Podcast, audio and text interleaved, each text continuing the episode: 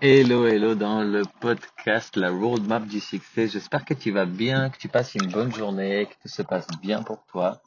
Il est possible que tu entendes euh, des bruits d'eau. C'est parce que je suis à La Réunion et dans le jacuzzi de la villa que j'ai louée. Et j'ai décidé de t'enregistrer cet épisode du podcast euh, directement ici.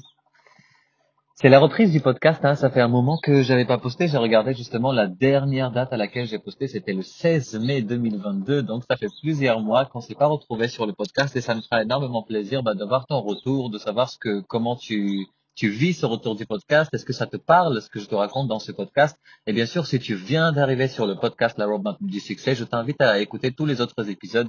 Il y a des épisodes qui pourraient réellement te parler, qui pourraient parler à toute personne qui a envie d'approfondir sa connaissance d'elle et qui a envie de vivre une vie plus alignée. Aujourd'hui, euh, j'ai envie de te partager, de parler du sujet euh, de la reconnaissance, la reconnaissance de soi, la reconnaissance par les autres, euh, ce qui implique beaucoup le regard des autres finalement, et puis comment on vit la vie euh, vis-à-vis des autres, avec nous à l'intérieur, comment on se sent, et puis qu'est-ce qu'on exprime à l'extérieur. Et en fait, je suis arrivé à ce sujet-là parce que c'est un sujet qui me concerne personnellement et que j'avais envie de te partager comme un bon 3 euh, dans mon Human Design, pour ceux qui connaissent le Human Design. Ben, j'ai expérimenté beaucoup de choses dans la reconnaissance et bien sûr, je continue à expérimenter, hein, c'est l'histoire de la vie. Euh, mais jusqu'ici, je sens que j'ai des choses à transmettre, des choses à te donner, des clés à te donner pour que tu puisses euh, vivre tranquillement en fait quand tu manques de reconnaissance en face. Euh, la première chose que je vais te dire, c'est s'il te plaît, félicite-toi. Félicite-toi pour le chemin que tu as parcouru, félicite-toi pour tout ce que tu as fait jusqu'à aujourd'hui, pour toute l'évolution, pour toutes les difficultés, euh, pour toutes les limitations que tu as brisées, euh, pour tout, tout, à chaque fois que tu t'es déplacé, à tout moment où tu t'es dépassé, félicite-toi pour ton courage, félicite-toi pour la force intérieure que tu as d'être arrivé là où tu es né dans la vie. Tu vois, en fait, je te parle de ça parce que la première étape pour moi toujours, c'est d'accepter ce dans quoi je suis, ce que je suis en train de vivre. Peu importe si c'est confortable, inconfortable, difficile, facile, simple ou compliqué, peu importe comment tu le, tu vas le définir, accepte-le s'il te plaît. Parce que quand tu acceptes ce qui se passe dans ta vie, euh, tu es plus en lutte en fait. Tu n'es plus en lutte euh, dans tous ces événements. Tu es en train d'accueillir ce que la vie te propose comme expérience. Et encore une fois, peu importe comment tu vas définir ces expériences. Quand on est dans la lutte, on est euh, bloqué. On ne reçoit pas de nouvelles énergies. On ne peut pas entendre notre intuition. On ne peut pas entendre la guidance. On ne peut pas savoir quel chemin prendre parce que on lutte contre tout ce que la vie nous propose, alors que la vie nous le propose certainement pour nous mener là où on doit aller en fait, là où nous avons besoin d'aller.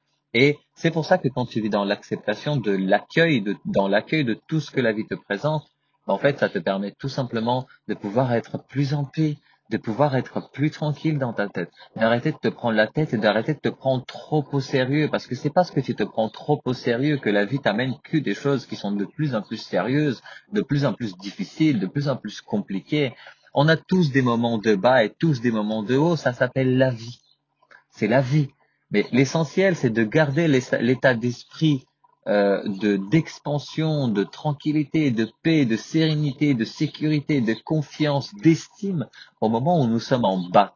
Et c'est ce qui va faire finalement que cette jauge que nous avons de d'état émotionnel va diminuer et que les vagues émotionnelles vont pas être aussi importantes qu'elles le sont, bien sûr qu'elles seront présentes, tu vois, parce que beaucoup de personnes aujourd'hui pensent que quand on, quand on se fait accompagner ou quand on travaille sur nous, en fait, ça y est, on a travaillé sur la culpabilité ou sur euh, la reconnaissance de soi ou sur le regard des autres, et on croit que ça y est, plus jamais on va avoir des expériences où on va se sentir mal, mal à l'aise, frustré, ou en colère, ou triste, ou pas compris.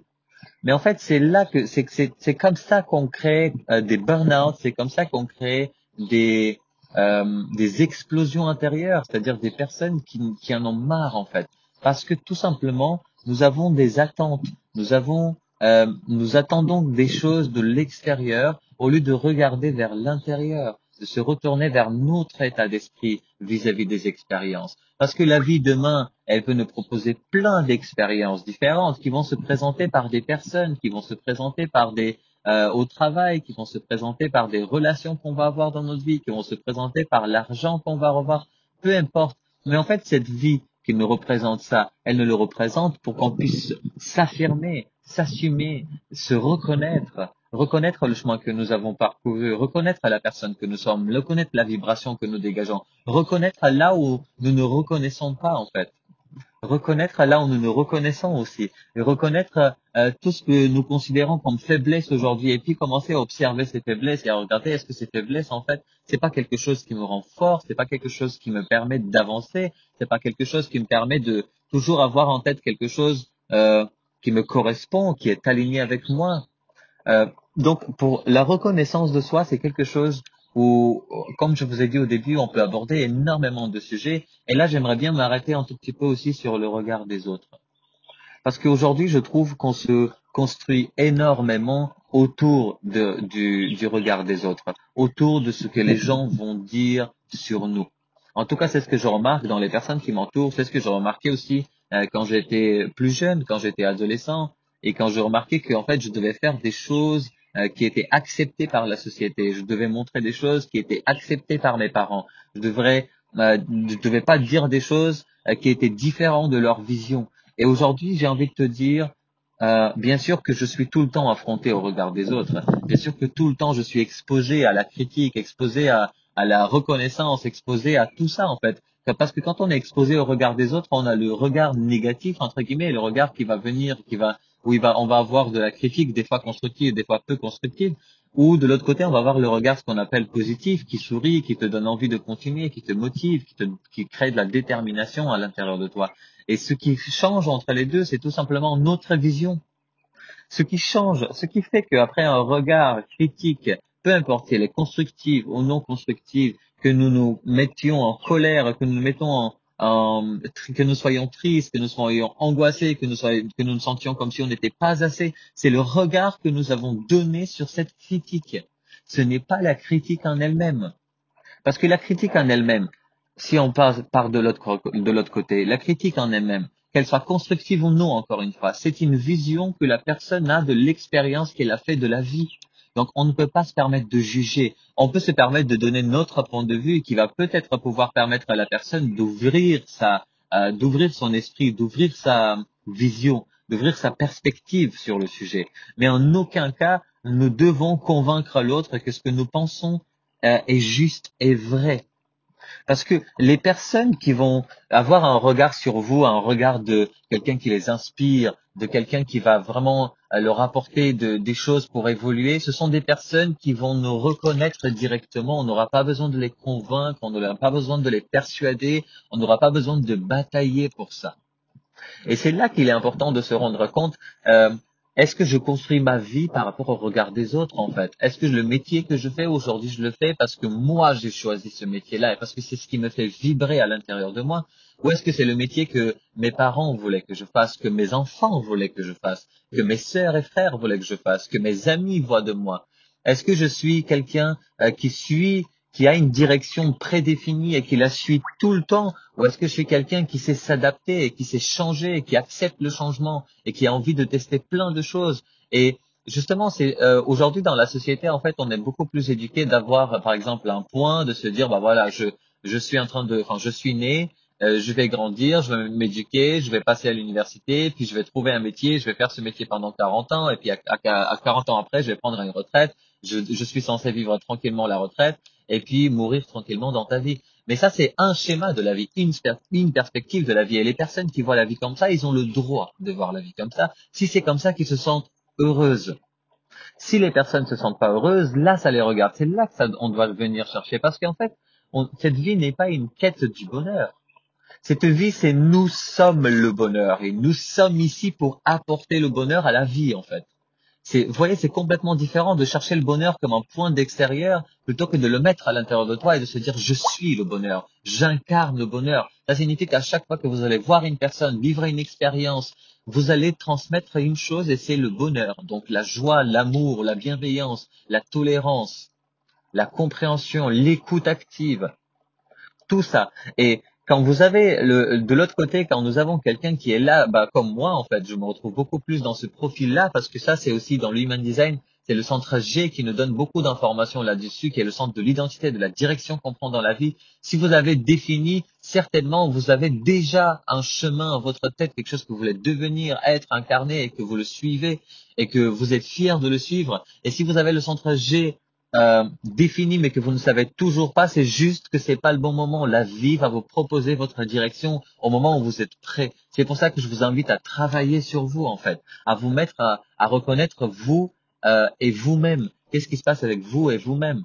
Et de l'autre côté, comme je disais, il y a donc les personnes avec qui je me retrouve beaucoup plus où nous changeons constamment. C'est pour ça d'ailleurs que c'est important de savoir, de savoir connaître la numérologie, les cycles de vie, le chemin de vie, pour qu'on puisse savoir bah, tous les combien il y a des cycles qui changent en fait, et puis de suivre ces cycles, de voir est-ce que réellement il y a un changement qui s'opère à chaque fois tous les trois ans. Par exemple, pour moi, mon cycle de changement, il dure tous les trois ans. Et effectivement, tous les trois ans dans ma vie, il y a toujours eu, en tout cas de ce dont je suis conscient, il y a toujours eu une remise en question, une remise, une prise de la hauteur pour voir où j'en suis en fait, hein, comme un bilan de de tout ce que j'ai accompli pendant ces trois ans et pour savoir quelle est la direction sur laquelle je veux continuer. Et j'ai le, j'ai le centre G dans mon Human Design non défini. Euh, donc euh, bah, certainement vous qui m'écoutez, vous connaissez déjà, mais pour ceux qui ne connaissent pas, qui m'écoutent pour la première fois, euh, moi, je suis un projecteur mental avec un profil 3-5, euh, donc j'ai que la tête et l'ajna définis, ce qui signifie qu'il y a beaucoup d'énergie mentale qui est présente et énormément d'ouverture pour pouvoir capter tout ce qui se passe à l'extérieur, le pouvoir l'analyser, l'observer et le remettre ensuite aux personnes concernées qui, qui sollicitent ma guidance, qui sollicitent euh, mes ressentis, qui sollicitent mon intuition, qui sollicitent mes compétences et mes connaissances.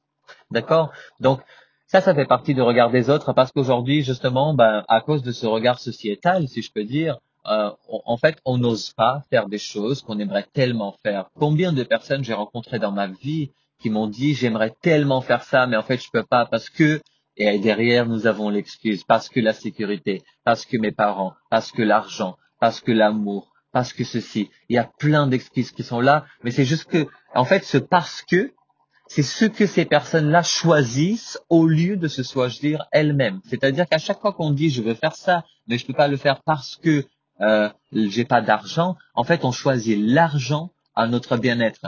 À partir du moment où on va se choisir nous et qu'on va passer cette peur d'insécurité, d'instabilité, de manque, ben en fait tout ce dont nous avons besoin va venir à nous. Mais il faut qu'on fasse le premier pas.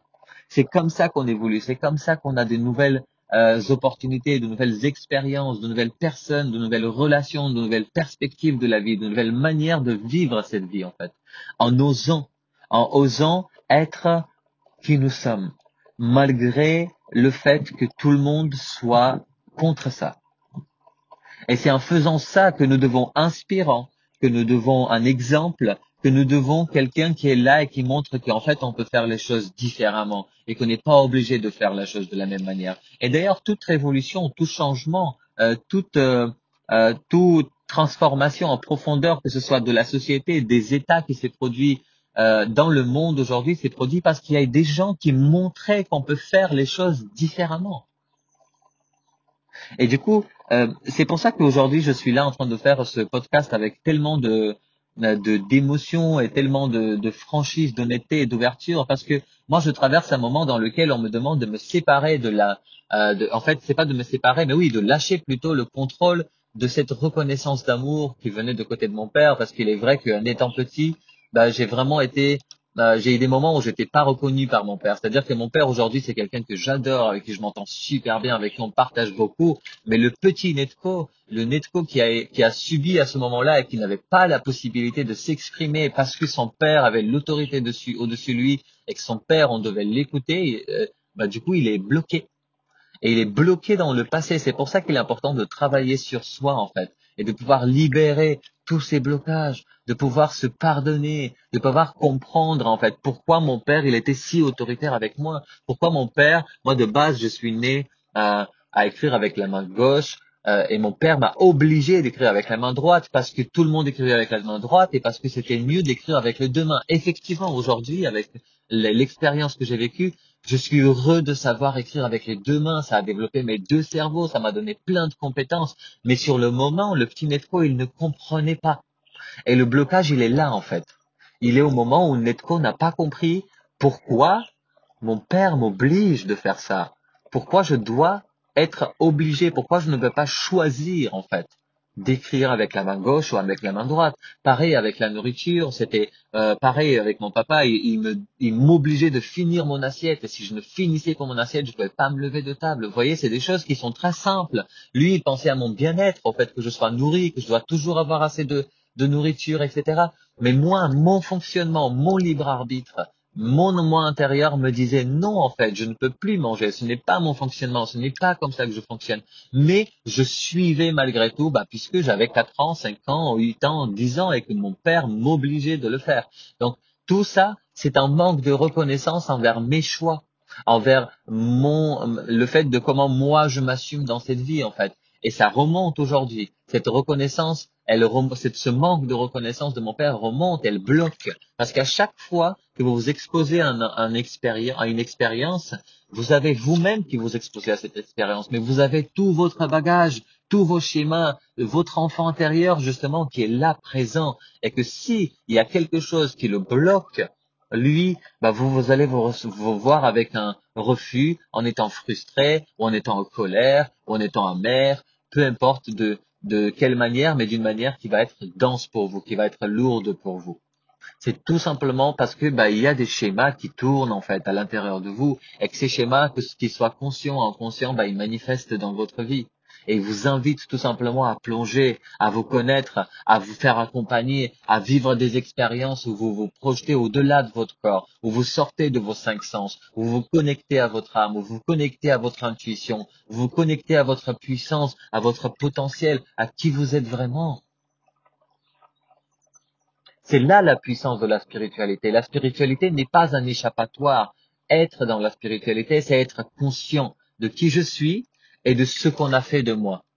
C'est-à-dire être conscient de moi et ma réalité intérieure et mon ressenti intérieur et ma connexion avec mon corps et avec mon âme et ce que j'ai appris, ce que j'ai enregistré de la société, de la famille, des amis, de l'école, des expériences de vie, qui sont des conditionnements, qui ne, qui tout simplement sont des, sont des portes qui m'empêchent de pouvoir parler avec mon essence, qui est mon cœur ma vibration du cœur, la fréquence que mon cœur envoie. Et très souvent, euh, ça c'est tout simplement parce qu'on a plein de peurs. On a peur du regard des autres, on a peur d'échouer ou on a peur de réussir. Et tu vois, tout ça, c'est lié à la reconnaissance en fait.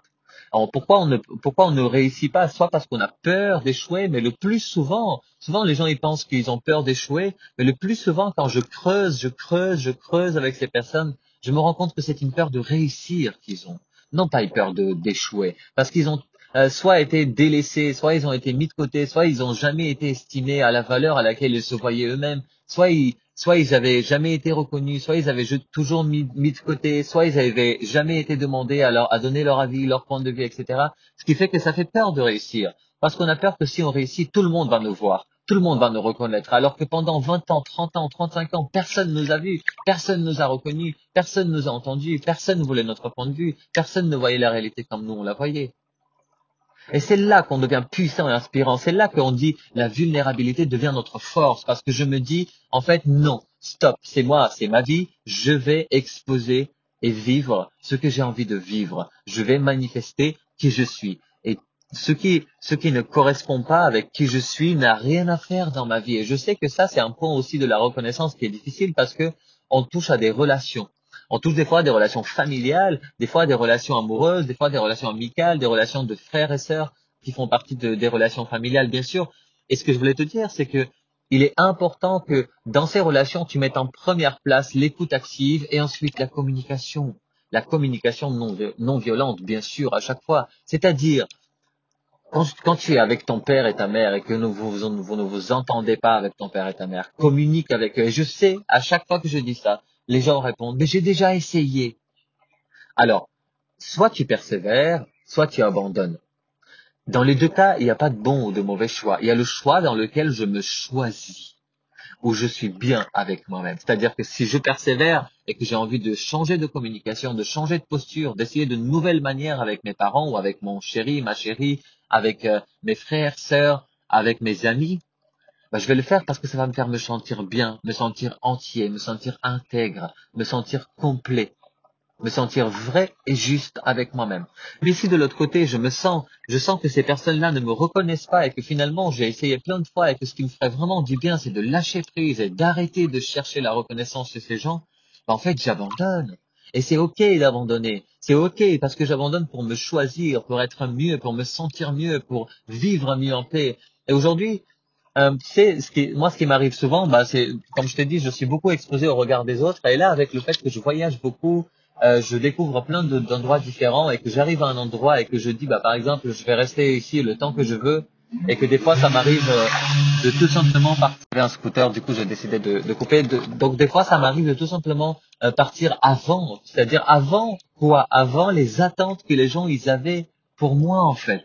C'est-à-dire que les gens projettent énormément d'images sur nous-mêmes. Les gens n'ont pas le même regard de la vie et de notre vie que nous avons. Alors, d'où nous allons écouter et construire notre vie par rapport au regard des gens. Même le regard de, quand je dis des gens, c'est nos parents, nos frères et sœurs. Ils vivent et ils expérimentent la vie à l'intérieur de nous d'une manière complètement différente, avec une vision complètement différente. Nous n'avons pas à juger ça. Nous avons juste à l'accepter et à voir avec nous-mêmes, avec notre propre autorité, avec notre corps, de savoir est-ce que c'est aligné pour nous, est-ce que c'est léger pour nous, et de choisir les personnes qui vont nous entourer. Et nous pouvons leur expliquer à ces gens pourquoi nous décidons de, de nous éloigner ou pourquoi nous décidons euh, d'abandonner ou non.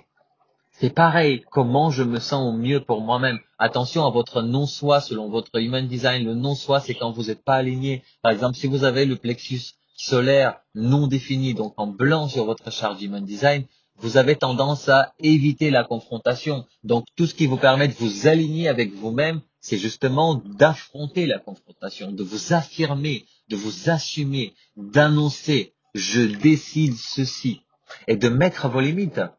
Pensez toujours à mettre vos limites avec les gens autour de vous. Euh, peu importe quel est votre type d'énergie selon le Human Design, peu importe quel est votre profil, c'est toujours important de savoir respecter son espace privé. Et quand on vient pénétrer dans votre espace privé, c'est important de savoir dire que les gens ont dépassé une limite. Bien sûr, il y a des manières de dire en fait. La forme, moi ce que je dis tout le temps, c'est que le fond c'est super important, c'est essentiel que ce soit d'un fond qui part d'une bonne intention.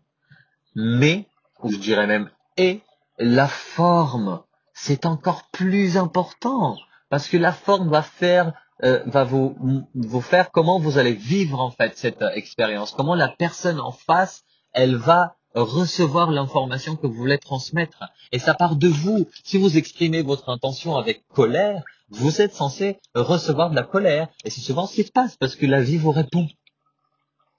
Si, vous, si votre intention de base est de la tristesse, vous allez recevoir des choses qui vont vous rendre encore plus triste. Rappelez-vous que l'intention de base, c'est amour, c'est écoute, c'est bienveillance, c'est ouverture.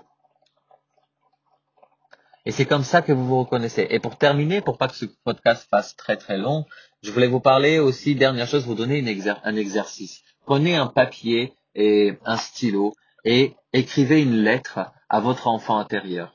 Écrivez-lui une lettre en lui rassurant que vous êtes là.